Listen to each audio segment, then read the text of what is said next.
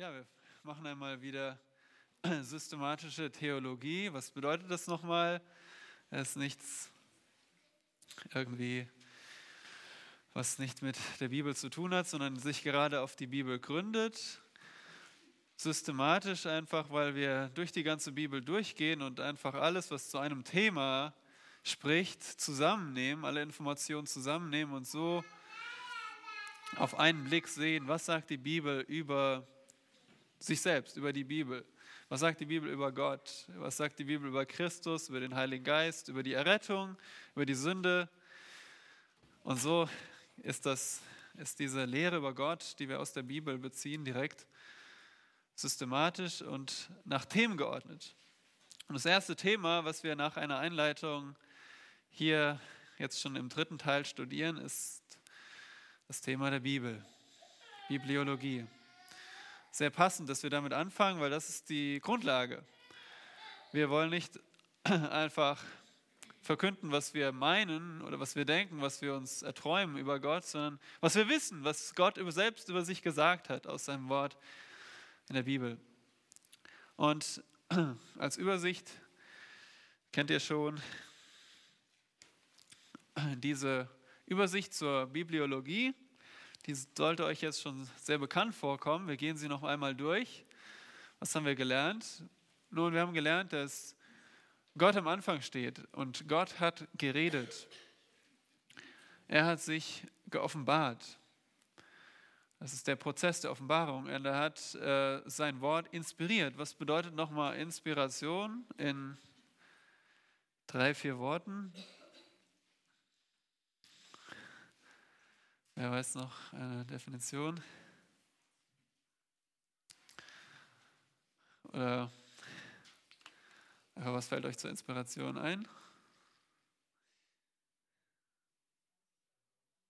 Wie bitte? Ja, ausgehaucht. Ja, Gott hat geredet. Also nicht Menschen wurden inspiriert und haben dann auf eigene Faust geschrieben, sondern Gott hat sein Wort ausgehaucht das heißt, jedes Wort, was in der Bibel steht, ist da, weil Gott es wollte. Gott bewirkt also eine fehlerlose Niederschrift seines Wortes. Und dann, genau, Offenbarung bedeutet, Gott kommuniziert Wahrheit. Das war der ganze Prozess und als Ergebnis haben wir die Bibel oder anders ausgedrückt den Kanon. Kanon heißt Maßstab. Das heißt, wir müssen ja wissen, welche Worte sind jetzt von Gott, welche Bücher gehören zur Bibel. Wir wissen heute, es sind 66 Bücher und das ist der sogenannte Kanon. Das heißt, die Liste aller Bibelbücher. Und das ist eine abgeschlossene Liste. Da kommt nichts mehr hinzu. Schon seit 2000 Jahren ist sie abgeschlossen. Das ist der Kanon, der mit 1. Mose beginnt und mit Offenbarung aufhört. Und ihr habt an anderer Stelle schon gelernt, weswegen wir wissen, welche Bücher wirklich zur Bibel gehören. Dann hat Pascal uns erklärt, die Bibel ist Autorität. Gott ist die höchste Autorität, darum ist, wenn er sein fehlerloses Wort ausgehaucht und uns gegeben hat, dann trägt sein Wort dieselbe Autorität. Das äh, kennen wir ganz, das kennen wir aus unserem Leben, wenn die Regierung Autorität hat über dieses Land und ein Gesetz erlässt, dann ist dieses Wort, trägt dieselbe Autorität wie, die, äh, wie unser Gesetzgeber, unsere Regierung. So ist es mit Gott. Er hat sein Wort gegeben und es trägt, es trägt seine Autorität. Nun, aber woher wissen wir denn nicht, dass es nicht Fehler enthält? Das haben wir gelernt in der Irrtumslosigkeit der Schrift. Die Bibel hat also keine Fehler nicht nur, wenn sie über Glauben spricht, sondern auch, wenn sie über Geschichte spricht, über Personen, über Details, über ja sogar das, was sie über Vorgänge in der Welt sagt. Das, was wir in der Wissenschaft erforschen. Also die Worte der Schrift in ihren Originalhandschriften sind vollständig wahr in Aussagen über, in allen Aussagen über Lehre, Moral, Geschichte oder Wissenschaften. Und das ist ein sehr wichtiger Punkt. Ich möchte das nochmal betonen, woher wir das überhaupt wissen. Nun, wir wissen das nicht daher, dass wir das nachgeprüft haben. Ja? ihr müsst euch nicht hinsetzen und jetzt jede einzelne, jede einzelne Aussage nehmen und dann äh, vergleichen mit dem, was ihr aus anderen Quellen wisst. Nein, weil alle anderen Quellen könnten genauso Fehler haben. Die Bibel ist wahr nicht, weil das jemand nachgeprüft hat, sonst wäre jemand anderes die Autorität. Die Bibel ist wahr, weil sie von Gott kommt und Gott ist der Gott der Wahrheit. Jeremia 10, Vers 10 oder Psalm 31, Vers 6, da steht es. Gott ist Gott der Treue, Gott der Wahrheit. Im Hebräischen ist Treue und Wahrheit, das ist derselbe selbe Wort. Und das ist auch sehr sinnvoll, weil wenn jemand sagt, ich sage dir die Wahrheit, dann verlässt du dich drauf. Das hat mit Treue zu tun. Wenn Gott sagt, er, ist, er spricht Wahrheit, dann ist das der Gedanke verbunden mit Treue. Wer Treue ist, der spricht die Wahrheit. Wer die Wahrheit spricht, der ist treu, der ist verlässlich. Wenn jemand dir nicht die Wahrheit sagt, wenn jemand dich anlügt, dann kannst du dich nicht auf ihn verlassen, oder? Aber Gott spricht die Wahrheit und deswegen ist er der Gott der Treue und Wahrheit. Also Gott ist der Gott der Wahrheit, deswegen ist sein Wort genauso wahr. Wenn wir, die, wenn wir sagen, es gibt Fehler in der Bibel, dann greifen wir nicht die Bibel an, sondern Gott. Dann sagen wir, Gott, du hast Unwahrheit gesprochen. Aber in 4. Mose 23, Vers 19 heißt es, Gott lügt nicht. Oder auch Titus 1, Vers 2, Hebräer 6, Vers 18. Das sind drei Stellen, wo es heißt, Gott kann nicht lügen. Und darum kann auch sein Wort nicht lügen. Also, das haben wir schon gelernt. Jetzt bleiben nur noch ähm, diese drei Begriffe übrig: Notwendigkeit, Klarheit und Allgenügsamkeit. Das wollen wir uns jetzt anschauen. Darum geht's, da fangen wir an mit uns Menschen. Wir Menschen brauchen die Bibel. Wir haben, äh, die Bibel ist notwendig für uns. So schauen wir uns heute an die Notwendigkeit der Schrift, die Klarheit der Schrift, die Allgenügsamkeit der Schrift und dann auch noch ein paar äh, abschließende Worte zur Interpretation der Schrift. Wie verstehen wir die Bibel? Wie legen wir sie aus? Also zunächst fangen wir an mit der Notwendigkeit der Schrift. Was bedeutet die Notwendigkeit der Schrift. Dann habe ich die Frage an euch. Was denkt ihr, wozu brauchen wir die Bibel? Ich denke, hoffentlich sagt er, wir, wir brauchen sie, aber wozu? Wozu haben wir die Bibel nötig? Was fällt euch ein? Martin. Okay, um zu wissen, wie Gott ist. Ja, wir können erkennen, dass es einen Gott gibt. Ja, wie, welche Wesenszüge hat Gott? Ja, Gott kennen. Noch etwas? Ja? Das ist die Bedienungsanleitung für uns Menschen. Für dieses Gerät gibt es Mhm. Mhm. Genau, stimmt. Unsere Bedienungsanleitung. Ja, Robert. Genau, das denke ich auch sehr wichtig, wie wir überhaupt wieder zu Gott kommen können, wie wir Heil bekommen können. Und darum äh, folgende Definition. Die Schrift ist notwendig, um das Evangelium zu kennen, Gottes Willen zu kennen und geistliches Leben zu ernähren. Ich denke, wir können es auf diese drei Zwecke zurückführen. Das Evangelium kennen, Gottes Willen kennen und geistliches Leben zu ernähren. Diese drei wollen wir uns jetzt anschauen. Wir brauchen die Schrift, um das Evangelium zu kennen. Wir können mal Römer 10 aufschlagen. Römer Kapitel 10, bekannte Stelle.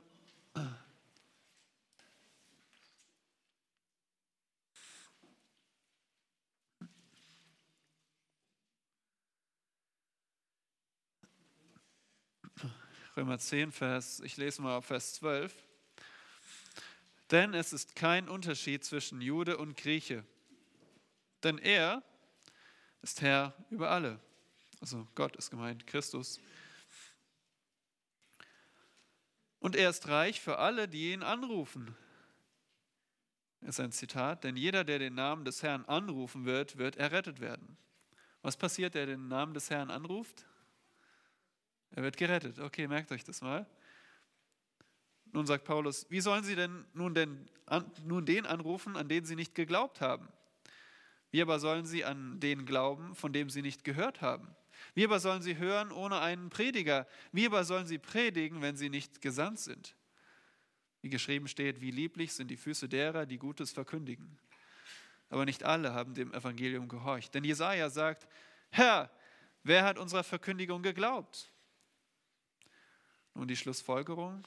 Also ist der Glaube aus der Verkündigung, die Verkündigung aber durch das Wort Christi. Also hier sehen wir einen, einen Prozess ja, von A, B, C, D, E. Womit fängt dieser Prozess an? Womit beginnt es bis zur, bis zur Errettung? Was ist der erste Schritt hier?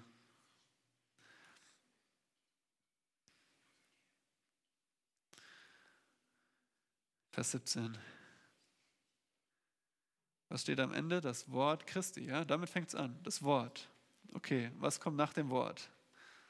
Hier in diesem Text. Was kommt nach dem Wort? Verkündigung, genau. Was kommt nach der Verkündigung?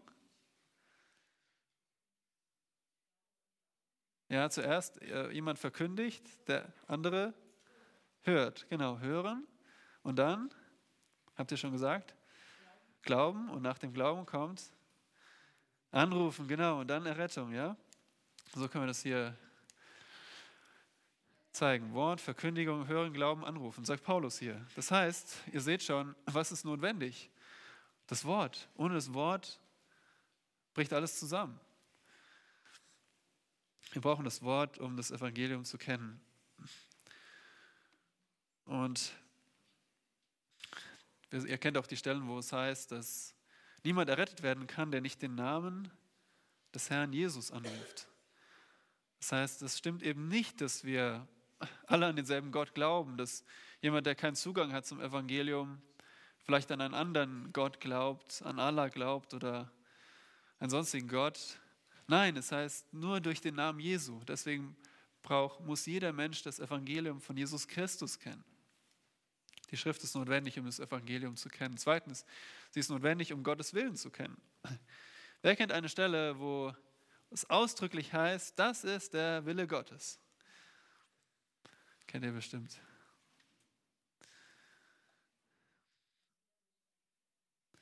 Genau, ja, das 1. Timotheus 4, äh, 2, Vers 4. Welche gibt es noch? Genau, da heißt es, welcher will, also Gott will, dass alle Menschen errettet werden.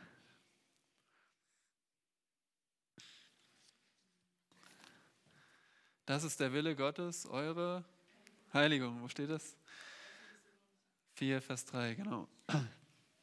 Oder Römer 12, Vers 2 heißt es, äh, um zu erkennen den Willen Gottes, der, wie heißt es, der Vollkommene,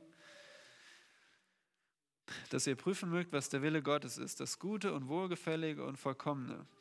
Ja, also die Schrift erneuert unseren Sinn, dass wir den Willen Gottes erkennen. Oder 1. Petrus 2, Vers 15 heißt es auch vom Willen Gottes. Ähm,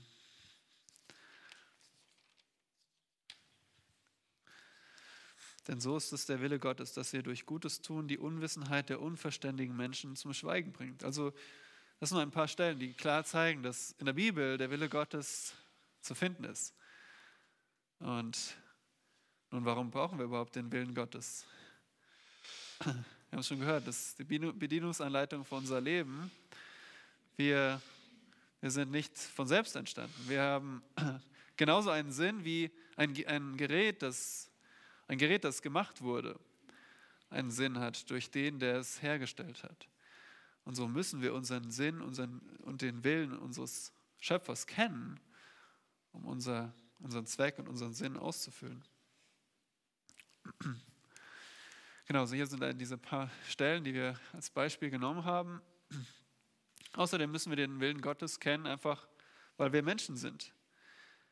Schon Adam und Eva benötigten Gottes Offenbarung, um den Willen Gottes zu bekommen. Also schon die vollkommenen, äh, sündlosen Menschen brauchten Informationen über den Willen Gottes. Gott hat ihnen gesagt, was war der Wille für Adam und Eva? Was sollten sie tun?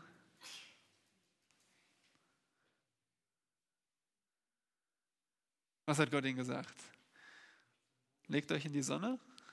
Nein, esst nicht von dem Baum und stattdessen, was sollten sie, womit sollten sie beschäftigt sein? Ja, den Garten bebauen, über die Erde herrschen. Schon Adam und Eva haben den Willen Gottes bekommen. Wie viel mehr wir als gefallene, sündige Menschen, wie viel mehr brauchen wir verlässliche Informationen über den Willen Gottes?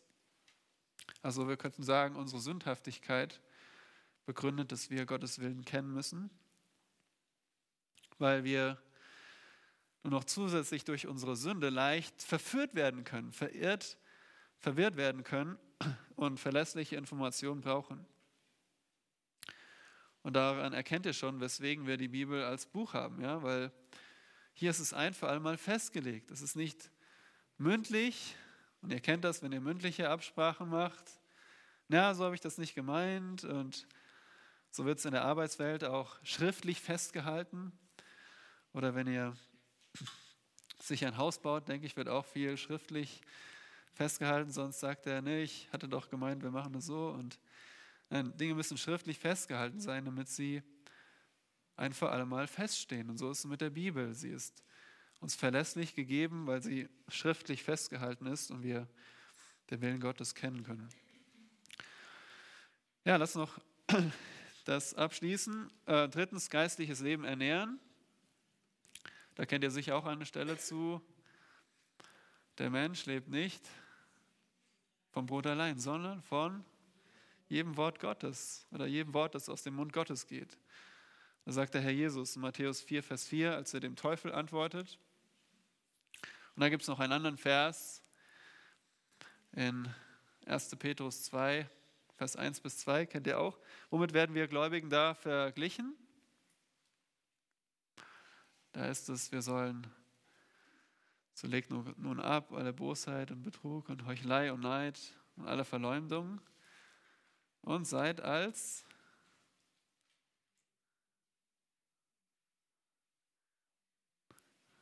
als welche? Als neugeborene Kindlein, begierig nach der unverfälschten Milch des Wortes.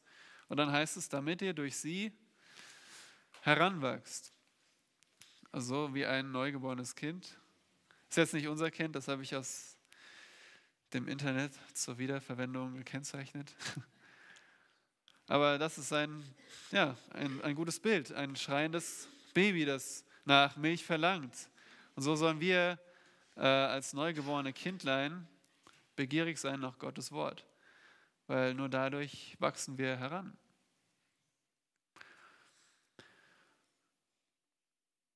Und das heißt dort, wir brauchen unverfälschte Milch. Und das verstehen wir. Ich meine, wie schrecklich, wenn so ein neugeborenes Kind das nicht unterscheiden kann, wenn es schlechte Milch bekommt, wenn es äh, sogar vergiftet wird. Aber denkt mal an uns selbst. Wir brauchen genauso unverfälschte Milch. Weil es gibt so viel Verwirrung in der Welt. Woher wisst ihr, was, was wahr ist? Ja, wie, wie könnt ihr das, wer von uns würde sich anmaßen zu sagen, ich kann erkennen, welche Information wahr ist, welche gefälscht ist, woran ich mich festhalten soll? Wir können es nicht. Wir können nur Gott vertrauen und er sagt, ich bin der Gott der Wahrheit und das ist mein Wort. Und darum ist es unverfälscht und völlig verlässlich. Und dadurch wachsen wir, dadurch werden wir ernährt.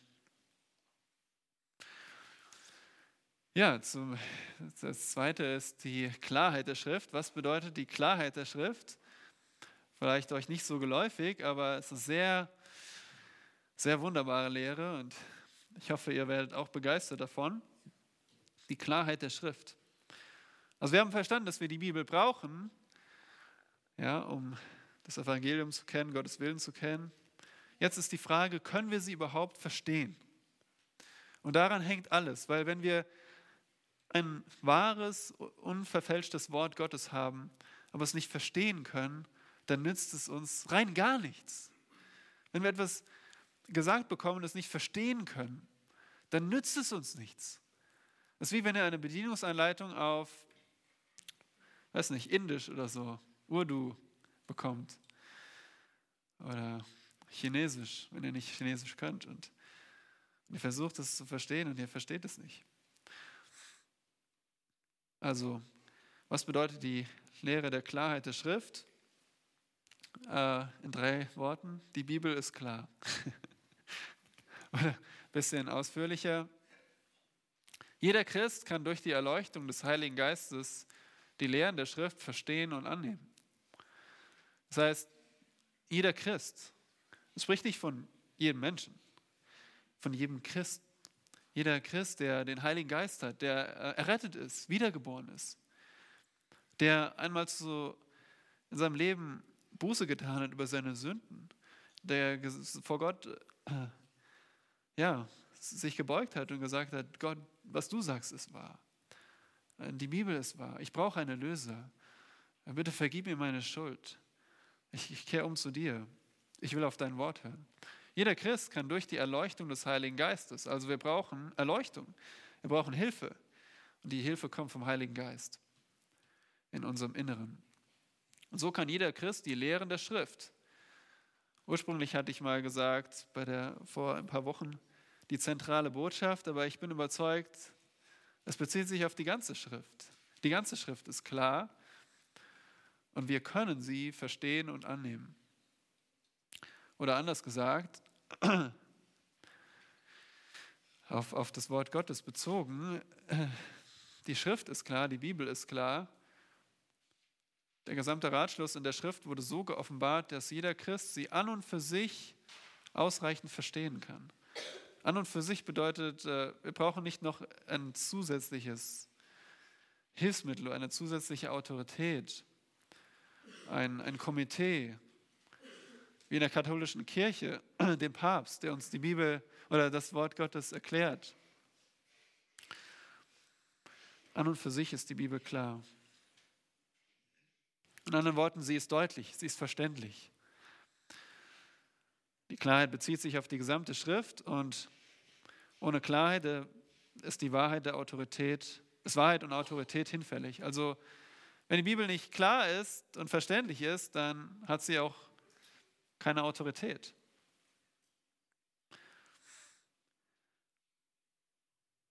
Und schließlich ist es eine, eine Eigenschaft der Schrift, dass sie klar ist. Es ist nicht äh, so dass es unser Empfinden ist, dass sie klar ist, sondern es ist eine Eigenschaft der Schrift. Lass mich das illustrieren. Was seht ihr hier? Kinder? Was ist das? Nein, die Sonne. Okay, die Sonne ist ein Stern. Die Sonne, die Sonne leuchtet. Und wir wissen es auch, wenn die Wolken davor sind, sie strahlt einfach weiter. So hat Gott sie gemacht. Die Sonne ist hell, sie, äh, sie strahlt, sie scheint. Und sie scheint, egal ob du sie sehen kannst oder nicht. Und stellt euch vor, einen Menschen, der, der blind ist und die Sonne nicht scheinen sehen kann. Es scheint die Sonne trotzdem? Natürlich. Es ist eine Eigenschaft der Sonne, dass sie ausstrahlt. Egal, ob der Mensch sie wahrnehmen kann oder nicht. Und so ist es mit der Bibel. Die Bibel ist klar an sich, weil Gott sie so gemacht hat, so gegeben hat.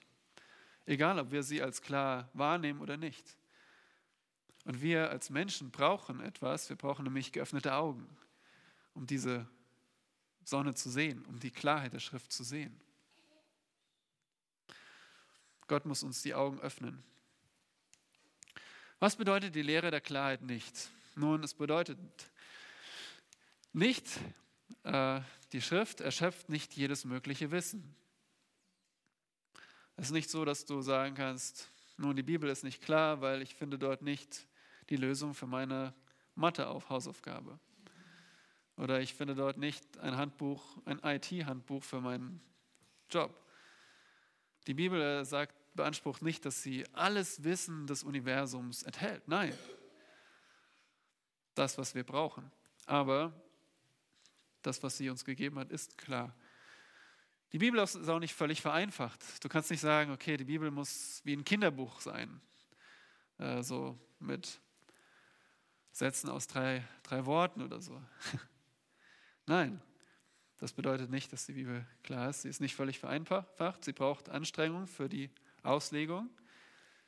Die Bibel kann auch nicht nach Belieben subjektiv ausgelegt werden. Du kannst nicht sagen, die Bibel ist so klar, ich brauche niemanden, um sie zu verstehen. Ich, ich kann mich einfach hinsetzen, ich schlage sie auf und ich verstehe sie. Nein, wir sehen in der Bibel als Christen, die immer noch, äh, immer noch nicht vollkommen sind, brauchen wir die Hilfe, brauchen den Geist Gottes, aber wir sind auch nicht so, ja, so wie Federn, die irgendwo in der Luft herumschweben, einzeln und auf sich allein gestellt. Wir brauchen die Gemeinde.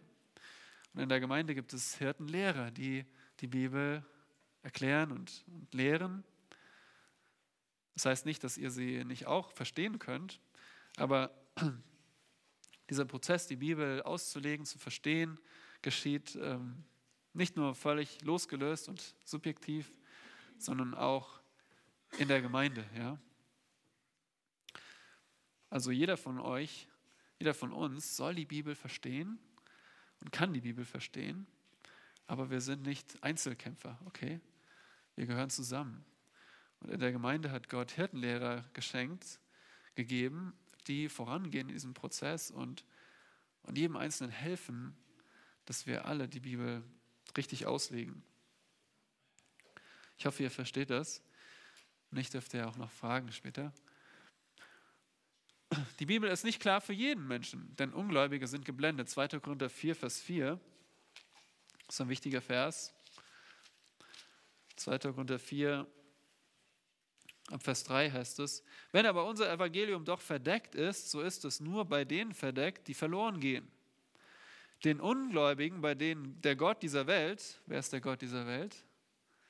Das ist nicht, ja, ist nicht der lebendige Gott im Himmel, sondern das ist Satan,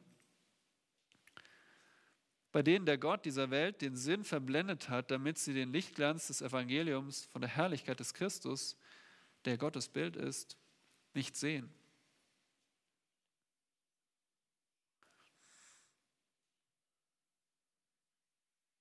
Satan hat jeden Ungläubigen verblendet, dass er diesen Lichtglanz des Evangeliums nicht sehen kann. Wie, wie der Vergleich mit der Sonne. Gott muss die Augen öffnen. Das heißt, deswegen ist die Bibel zum Beispiel nicht klar für Ungläubige. Aber ihr kennt wieder, ihr seht wieder den Unterschied, ja. Sie ist klar, wie die Sonne immer scheint, aber sie wird nicht als klar wahrgenommen von dem Ungläubigen. Also diese innere Klarheit fehlt. Die äußere Klarheit ist immer da, aber die innere Klarheit fehlt für den Ungläubigen. Und sie ist auch nicht völlig verständlich für jeden Gläubigen beim ersten Lesen. Wie gesagt, es erfordert Anstrengungen, sie auszulegen. Außerdem ist die Bibel nicht je nach Ansicht klar oder unklar. Das bedeutet, das ist nicht deine persönliche Einschätzung. Nun, eure Gemeinde sagt, die Bibel ist klar, wir haben da eine andere Sicht drüber. Nein, es ist eine Eigenschaft der Schrift, sie ist klar. Und diese Belege wollen wir uns jetzt anschauen. Ich, ich sage hier, ich behaupte hier vorne, die Bibel ist klar. Und ihr fragt euch, wo sind die Beweise? Ja, woran machst du das fest? Ich sage, es ist nicht meine subjektive Wahrnehmung, sondern es ist, es ist so, es ist die Tatsache. Und die Tatsache habe ich aus der Bibel, aus dem Wort Gottes. Ich lasse mich die Beweise euch vorführen. Das erste ist Gottes Reden vor und nach dem Sündenfall. Überlegt einmal mit mir. Gott hat am Anfang Adam und Eva geschaffen. Und er hat zu ihnen geredet vor dem Sündenfall hat ihnen Anweisungen gegeben. Ihr sollt herrschen, ihr sollt den Garten bebauen. Ihr dürft nicht von diesem Baum der Erkenntnis des Guten und Bösen essen. Und so sehen wir, Gott ist ein Gott der verbalen Kommunikation. Er kommuniziert. Und der Mensch ist fähig, es zu verstehen. Warum? Nun, was hat Gott gemacht, als, als Adam und Eva gegessen haben? Was hat Gott gemacht? Wie hat Gott reagiert? Ja, Kaleb? Nein, das war am siebten Tag. Nein, Gott hat gesagt, was hast du getan, Adam? Und er hat sie bestraft. Er hat nicht gesagt, sorry, ich war halt nicht so klar, ich, ich probiere es nochmal. Ja? Nein, er hat, er hat vorausgesetzt, dass sein Reden klar und unmissverständlich war. Und Satan versuchte gerade die Klarheit des Wortes zu verdrehen. Wenn ihr die 1. Mose 3 lest, was hat er gesagt? Hat Gott wirklich gesagt, ihr sollt nicht von allen Bäumen essen? Er vertrete das. Dann sagt er, ihr werdet keineswegs sterben. Also ob Gott nicht klar genug gesprochen hätte.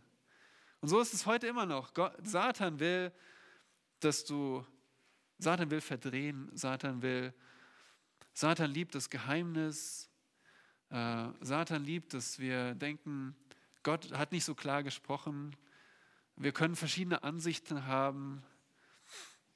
Manche denken, Jesus ist Gott, manche denken, er ist nicht Gott, die Bibel ist einfach nicht so klar.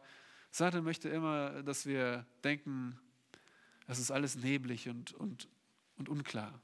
Und so ist es auch heute leider in der Christenheit, dass solche Dinge wie Unklarheit als Demut angesehen werden. Ja, ja wir, wir sind da nicht so streng in unserem Glaubensbekenntnis, weil ich meine, wir alle wissen ja nicht so richtig, äh, wie die Bibel auszulegen. Es gibt ja verschiedene Interpretationen. Wir, wir sind einfach demütig. Ja? Also genau das ist Satans Strategie, die Klarheit des Wortes anzuzweifeln. Und nach dem Fall hat Gott weitergeredet. Also selbst als gefallene Menschen, Gott erwartet von uns, dass wir sein Wort verstehen. Er hat nicht gesagt, ihr seid jetzt alle Sünder, für euch ist es ist jetzt vorbei, ich brauche nicht mehr zu reden, weil ihr versteht es ja sowieso nicht. Nein, Gott hat weiter geredet. Das ist der erste Beweis für die Klarheit von Gottes Reden in der Schrift. Das zweite ist, wie wird die Schrift beschrieben? Immer wieder als Licht. Wer kennt einen Vers dazu? Dein Wort ist ein Licht auf meinem Weg. Psalm 119, Vers 105. Oder Vers, dasselbe findet ihr in 119, Vers 130. Jetzt nochmal wiederholt. Die Eröffnung deiner Worte leuchtet. Sie gibt Einsicht in Einfältigen. Dasselbe finden wir auch im Psalm 19. Die Vorschriften des Herrn sind richtig und erfreuen das Herz. Das Gebot des Herrn ist lauter und macht die Augen hell. Gott will, dass wir sehen. Oder auch Sprüche 6, Vers 23. Steht dasselbe.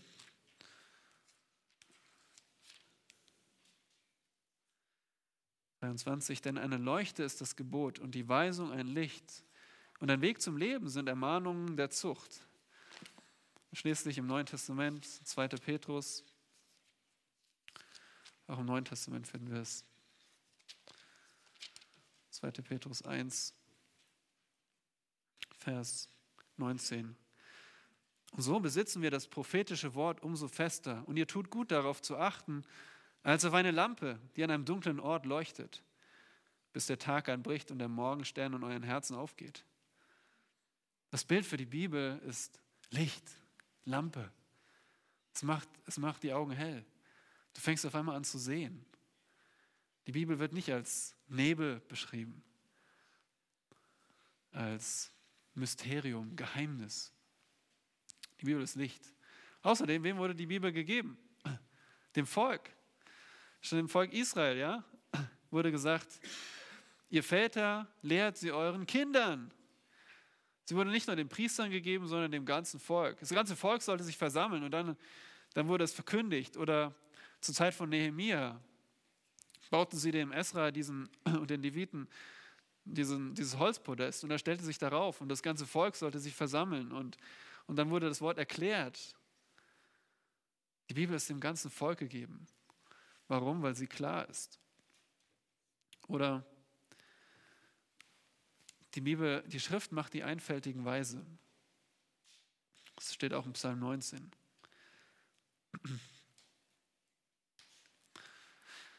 Das ist auch das Zeugnis des Herrn, ist gewiss und macht die Unverständigen weise. Also Einfältige oder ein, ja, Unverständige sind Menschen ohne vernünftiges Urteil. Ein Einfältiger neigt zu Fehlern, weil er leicht irregeführt wird. Und die Bibel sagt, so ein Menschen, der eigentlich einfältig ist und leicht verführbar ist, so ein Menschen macht die Bibel weise. Es ist nicht für einen Menschen, der schon einen Doktorgrad hat und sehr gutes Unterscheidungsvermögen hat. Nein, wenn du sagst, ich bin eigentlich nicht groß gebildet, äh, ich bin so jemand, der leicht irregeführt ist, ich neige dazu, Fehler zu machen. Die Bibel ist genau für dich. Sie macht den Unverständigen weise. Und die Schrift können selbst Kinder verstehen. Und das merkt ihr, wenn ihr die äh, Schrift euren Kindern beibringt. Die sagen euch nicht, die antworten euch nicht und sagen, du warte mal, Papa, aber du hast das nicht ganz verstanden. Gott soll die Welt geschaffen haben, aber weißt du nicht, was Wissenschaftler so und so über die Evolution gesagt hat? Das kann doch gar nicht sein. Nein. Jonathan, wer hat die Welt gemacht? Ja, Gott hat sie gemacht. An wie vielen Tagen? Sechs Tagen. Am siebten Tag hat er geruht. So einfach. Die, und so heißt es auch in 2 Timotheus 3, dass die Schrift äh, fähig ist, uns weise zu machen zur Errettung. Weil du von Kind auf die heiligen Schriften kennst. Außerdem sagt der Herr Jesus immer wieder zu seinen Zuhörern, habt ihr nicht gelesen? Ja, sie kommen mit irgendeiner Frage zu ihm und er sagt, warte mal, habt ihr, habt ihr nicht gelesen? Habt ihr nicht gelesen, was in der Schrift steht? Habt ihr nicht gelesen von der Kraft Gottes, dass Gott Tote auferwecken kann? Warum stellt ihr mir jetzt diese Frage über da diesen, diese Frau, die sieben Männer hatte und alle sind gestorben, keiner hat ihr Kinder gegeben und bla bla bla? Habt ihr nicht gelesen? Gott weckt die Toten auf. Und sie werden nicht sein wie vor dem Tod, sondern sind wie Engel. Sagt immer wieder, habt ihr nicht gelesen? Außerdem wurden die Briefe an Gemeinden geschrieben. Da ist es nicht an die Höchstverständigen der Gemeinde von Ephesus. Nein, an die Epheser, an die, an die Philipper, an die Korinther. Und die Briefe wurden auch den ganzen Gemeinden vorgelesen. Warum? Weil sie für jeden klar ist. Und schließlich haben wir schon gesehen, Römer 10, rettender Glaube gründet sich auf die Schrift. Der, ähm, der Glaube kommt aus der Verkündigung, der Verkündigung aus dem Wort Christi. Geschwister, wenn wir das Wort Christi nicht verstehen können, dann können wir auch nicht glauben. Dann glaubt ihr vielleicht irgendwas Falsches gerade, wenn das Wort nicht klar ist. Aber nein, das Evangelium ist klar und euer Glaube gründet sich auf dieses klare Wort. Und darum könnt ihr gewiss sein, dass ihr rettenden Glauben habt.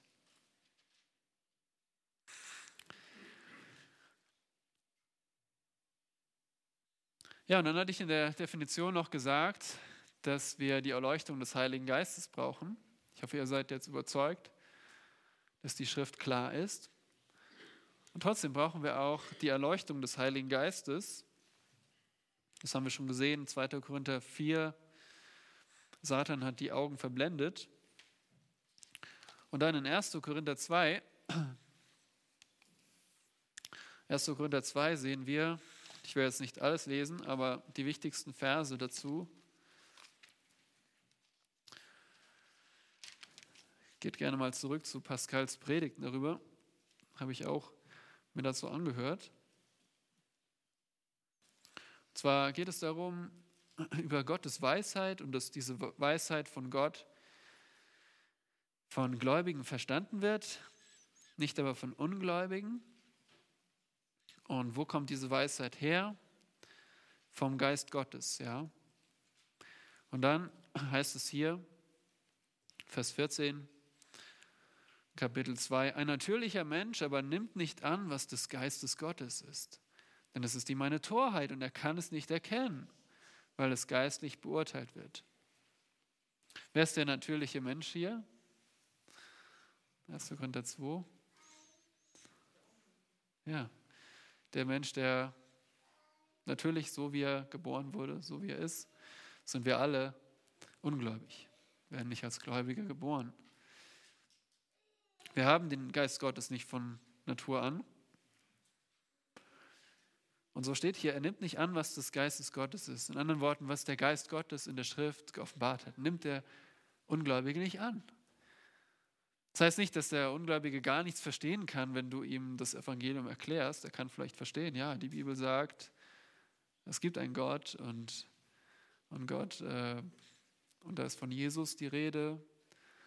Wobei er wird nicht so leicht annehmen, dass Jesus Gott ist, dass ein Mensch gleichzeitig Gott ist. Aber er kann, er kann natürlich zu einem gewissen Grad auch die Schrift ähm, verstehen, aber hier heißt es, er kann es nicht beurteilen, er kann es nicht geistlich richtig beurteilen. Er beurteilt es nicht als fehlerloses, irrtumsloses Wort Gottes, das seine Autorität ist. Er sagt, das ist, das ist gut für dich, ja, ich freue mich, dass du das glauben kannst, ja, aber das ist nicht für mich. Und das ist das falsche Urteil. Das ist das Urteil, okay, das ist etwas Subjektives, das ich annehmen kann oder nicht. Er beurteilt das nicht als, das ist das Wort Gottes von meinem Schöpfer, über das ich gar nicht entscheiden brauche, ob ich es haben will oder nicht. Es ist einfach wahr für mich und ich muss dem folgen. Und so beurteilt der Ungläubige das nicht richtig. Und dann heißt es, der Geistliche dagegen beurteilt zwar alles, er selbst jedoch wird von niemandem beurteilt.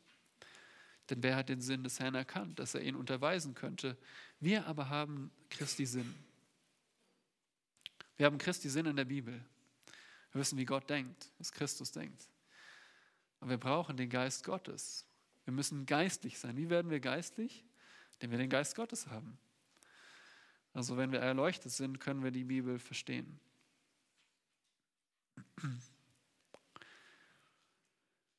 Ja, zwei Anwendungen daraus.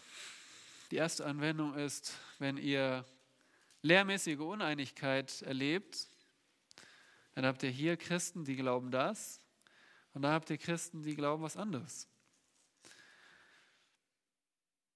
Tja, jetzt wissen wir aufgrund von der Klarheit der Schrift, dass diese Uneinigkeit entweder darauf beruht, dass sie, dass einer von beiden etwas behauptet, ohne dass es in der Bibel wirklich steht. Die zweite Möglichkeit ist, einer von beiden legt es falsch aus. Aber es liegt nicht an der Bibel, dass es Uneinigkeit gibt. Das Problem ist immer bei uns Menschen. Das Problem ist immer bei uns Menschen, wenn es Uneinigkeit über die Bibel gibt. Das Zweite, jeder von uns kann die Bibel verstehen. Ihr habt es jetzt gesehen, ihr habt den Beweis gesehen. Das heißt, setzt euch hin, lest eure Bibeln, studiert sie. Ihr könnt sie verstehen. Ihr habt keinen Vormut nötig. Und auch Älteste in der Gemeinde sind keine Wachturmgesellschaft, die sagen, okay, hier, ich schreibe euch jetzt diese Auslegung, ihr habt eure Bibel, lest die Auslegung dazu, lest am besten gleich die Auslegung, braucht die Bibel nicht lesen, weil hier habt ihr die Erklärung. Nein, das Ziel ist, Hirtenlehrer leiten die Gemeinde an, damit sie selbst die Bibel verstehen können. Aber es braucht Anstrengung. Ist nicht so, ich schlage es auf, zack, bumm, okay, ich lese, verstanden. Nein. Wir brauchen, wir müssen uns anstrengen. Es ist eine andere Zeit. Äh, es wurde übersetzt. Ähm, so gibt es einige Schritte, die wir tun müssen. Dazu kommen wir noch. Okay, lasst uns noch weitergehen zur Allgenügsamkeit der Schrift. Was bedeutet die Lehre der Allgenügsamkeit? Nun, wir haben verstanden, dass, die Bibel, dass wir die Bibel brauchen, dass wir sie verstehen können, aber wie weit kommen wir überhaupt mit der Bibel? Also wie weit reicht das? Wenn ihr als Handwerker einen Werkzeugkasten mitnehmt, dann sind da verschiedene Werkzeuge drin und ihr fangt gleich an, ihr müsst etwas aufschrauben und ihr nehmt einen Schraubendreher. Aber dann äh, müsst ihr vielleicht zwei Platten auseinander bewegen und der Schraubendreher äh, hilft dann nicht mehr weiter, dann braucht ihr vielleicht andere Werkzeuge. Oder ihr braucht einen Hammer. Und so merkt ihr, jedes Werkzeug hat irgendwo seine Grenzen. Und ihr braucht ein neues Werkzeug. Oder wenn ihr ähm, in der Küche kocht, ja, dann braucht ihr vielleicht ein Messer, um Gemüse klein zu schneiden.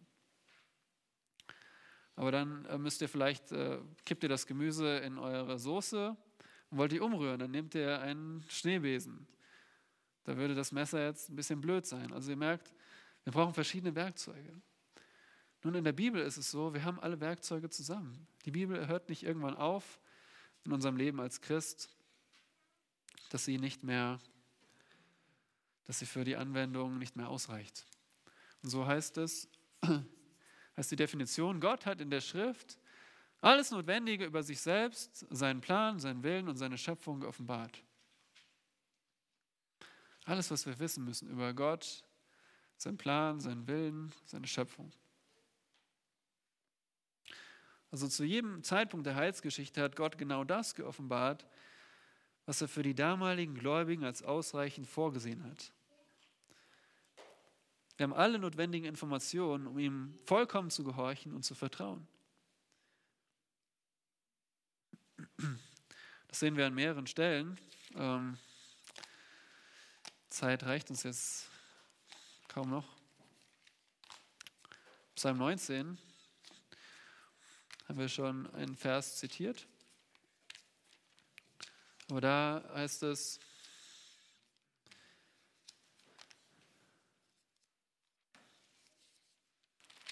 Vers 8, das Gesetz des Herrn ist vollkommen und erquickt die Seele. Das Zeugnis des Herrn ist zuverlässig und macht den einfältigen weise. Die Vorschriften des Herrn sind richtig und erfreuen das Herz. Das Gebot des Herrn ist lauter und macht die Augen hell. Die Furcht des Herrn ist rein und besteht in Ewigkeit. Die Rechtsbestimmungen des Herrn sind Wahrheit. Sie sind gerecht allesamt. Sie, die köstlicher sind als Gold. Ja, viel gediegenes Gold und süßer als Honig und Honig sein. Auch wird ein Knecht durch sie gewarnt. In ihrer Befolgung liegt großer Lohn. Verirrung, wer bemerkt sie? von den verborgenen Sünden. Sprich mich frei, auch von den Übermütigen. Halte deinen Knecht zurück. Lass sie mich nicht beherrschen. Dann bin ich tadellos und bin rein von schwerem Vergehen. Lass die Reden meines Mundes und das Sinn meines Herzens wohlgefällig vor dir sein, Herr, mein Fels und mein Erlöser. Ein Psalm von David, der beschreibt, was ihm die Bibel bedeutet. Die Bibel ist Gesetz. Sie erquickt die Seele, bedeutet, sie bekehrt die Seele. Sie führt uns erstmal zur Umkehr und dann macht sie uns weise. Sie erfreut das Herz, sie macht die Augen hell. Wir verstehen die Realitäten des Lebens. Sie ist die Furcht des Herrn. Sie lehrt uns, Gott zu fürchten. Sie ist einfach Wahrheit und gerecht. Sie ist der höchste Genuss. Sie ist der beste Schutz, der größte Lohn. Und die größte Bewahrung vor Sünden. Das alles ist die Bibel. Sie ist in anderen Worten allgenügsam. Außerdem sehen wir im Neuen Testament das Gleichnis, Schrägstrich, die Begebenheit von Lazarus und dem reichen Mann. Die kennt ihr sicherlich. Und Lazarus, der arme Lazarus, ist aber ein gerechter Mensch, der, der Gott kennt und er ist nach seinem Tod bei Gott. Und der reiche Mann, der ihn verachtet hat, war ein ungläubiger Mensch und entgegen seiner Erwartung ist er in der Verdammnis. Und da ist eine große Kluft und, und der, in dieser Geschichte hat der, der reiche Mann zum einen will er Linderung für seine eigene Qual und dann will er, dass jemand hingeht und seinen Brüdern erzählt, dass sie nicht in diese Qual kommen, dass sie gewarnt werden. Und was sagt Abraham am Ende? Wenn sie Mose und die Propheten nicht hören, so werden sie auch nicht überzeugt werden, wenn jemand aus den Toten aufersteht. In anderen Worten, Mose und die Propheten, die Bibel, die Schrift, sie haben die Schrift. Die Schrift ist noch besser, als wenn jemand aus den Toten aufersteht. Weil ein Ungläubiger wird selbst eine Totenauferstehung anders deuten, weil er eben nicht Gott glauben will. Aber die Bibel ist fähig, seinen Unglauben, seine Sünde zu offen zu legen und ihn zur Erkenntnis der Wahrheit zu führen. Und dann natürlich 2 Timotheus 3, Vers 15 bis 17. Alle Schrift ist von Gott eingegeben und nützlich zur, ihr Kinder, Belehrung, zur Überführung, zur Rechtweisung, zur Erziehung in der Gerechtigkeit, damit der Mensch Gottes vollkommen sein, Völlig ausgerüstet. Das ist die Allgenügsamkeit der Schrift. Welche Folgen hat die Allgenügsamkeit der Schrift für uns? Nun, um Gott zu gehorchen und richtig zu leben, brauchen wir nirgendwo anders zu suchen als in der Schrift. Du brauchst nicht noch dieses spezielle Buch von diesem Autor, der dir 40 Schritte zum erfüllten Leben zeigt. Du brauchst die Schrift. Wir sollen uns bemühen zu entdecken, was Gott will, dass wir denken und tun in Bezug auf jegliche Fragen und Probleme. Stell dir vor, du hast ein Problem. Ich denke, wir alle haben Probleme in unserem Leben. In unserem Leben. Wo suchen wir nach Lösungen? Wo gehen wir zuerst hin? Ihr Lieben, wenn die Bibel allgenügsam ist, dann gibt es dort eine Lösung für unser Problem. Da steht nicht drin, wie wir jetzt unbedingt einen neuen Job kriegen oder keine Ahnung. Aber da geht es darum, wie wir zuerst richtig denken, wie wir Frieden über etwas bekommen, wie es uns innerlich wieder gut geht. Denn ihr wisst ja, das Problem ist, liegt nicht in den Umständen, sondern in unserer Reaktion darauf. Wir wollen ja häufig nicht unsere Umstände ändern, weil wir einfach die Umstände so toll finden, sondern weil wir denken, dass es uns innerlich dann besser geht mit diesen neuen Umständen, richtig? Das heißt, eigentlich wollen wir Veränderungen in, uns, in unserem Inneren. Und die Bibel sagt, diese Veränderungen im Inneren, Zufriedenheit, Freude, Friede, diese Dinge finden wir nicht durch äußere Umstände, sondern indem wir richtig denken und, äh, und einfach Wahrheit von Gott verstehen.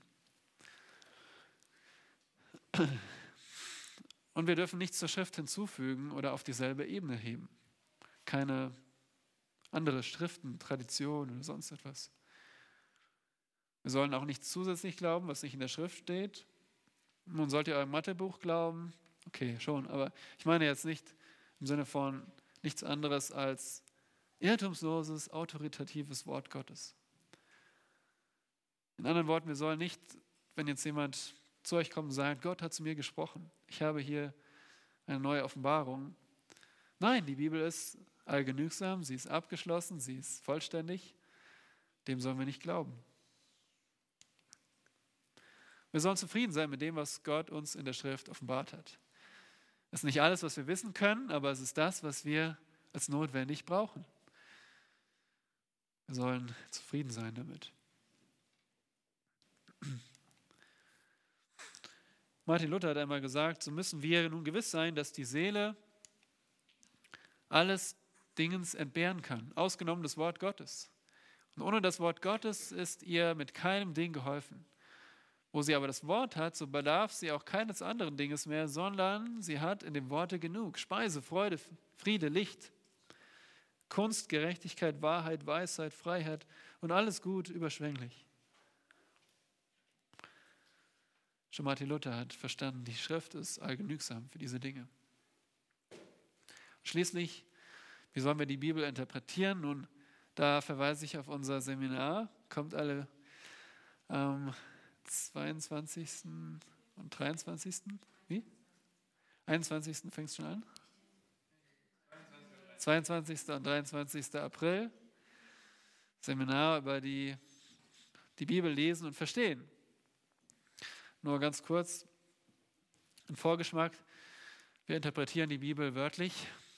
Also wir interpretieren sie im normalen Wortsinn. Was, was ist der normale Sinn der Worte, die wir hier vor uns haben?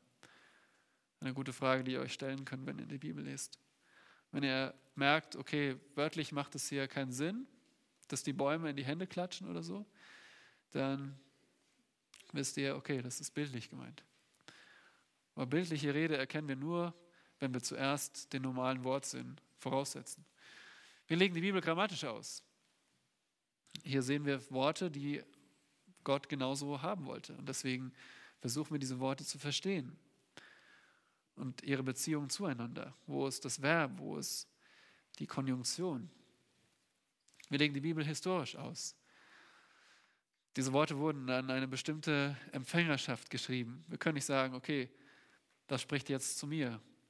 Geh hin und opfere deinen Sohn auf den Berg Moria oder so. Das wurde an Abraham gesagt. Und wir versuchen zu verstehen, was war die Absicht Gottes oder was war die Absicht des Autoren, als er das geschrieben hat. Wir legen die Bibel auch synthetisch aus.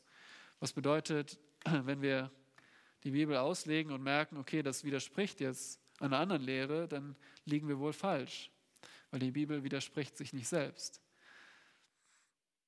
Die Bibel ist eine Einheit. Gott widerspricht sich nicht. Und wie gehen wir vor bei der Interpretation?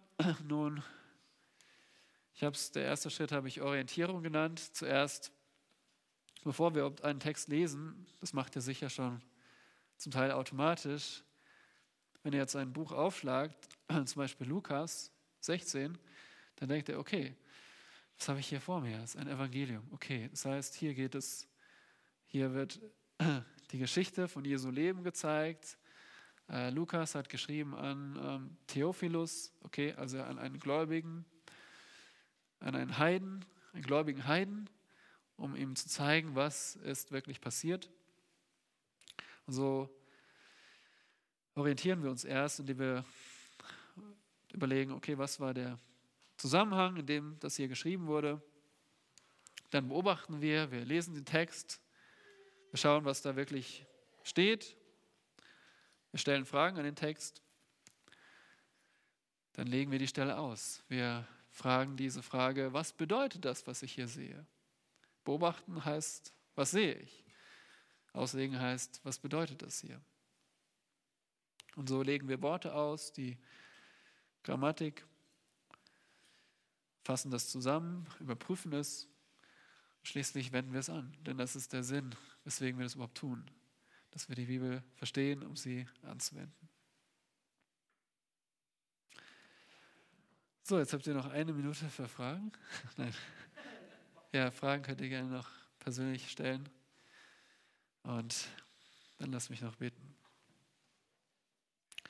Danke, Herr, für dein zuverlässiges Wort, dass es klar ist, an sich klar und du uns deinen Heiligen Geist gegeben hast, damit wir es verstehen können. Danke für diesen Schatz der Bibel. Und Herr, du kennst unser Leben, du weißt, wie wir damit umgehen, ob wir dementsprechend dein Wort wertschätzen, lesen, studieren. Wir alle sind überführt, dass wir ja, noch, noch mehr zu deinem Wort gehen müssen in allen Fragen unseres Lebens, weil wir dadurch dich ehren, weil wir dadurch sagen, Gott, du hast uns genug gegeben. Wir wollen von dir lernen, wir wollen zuallererst von dir hören, wir wollen deinen Willen tun. Danke, dass uns dein Wort ausgelegt wird, auch am Sonntagmorgen. Wir bitten für die Predigt, dass du die Predigt als Erweisung deines Geistes verwendest, dass du zu unseren Herzen sprichst und dieses Wort, das ein für alle Mal überliefert wurde, auf unsere Herzen anwendest. Und dass du solche, die ja noch nicht umgekehrt sind von ihren Sünden, sich noch nicht bekehrt haben, dass du sie heute zu dir rufst und sie an das Evangelium glauben und ewiges Leben empfangen. In Jesu Namen. Amen.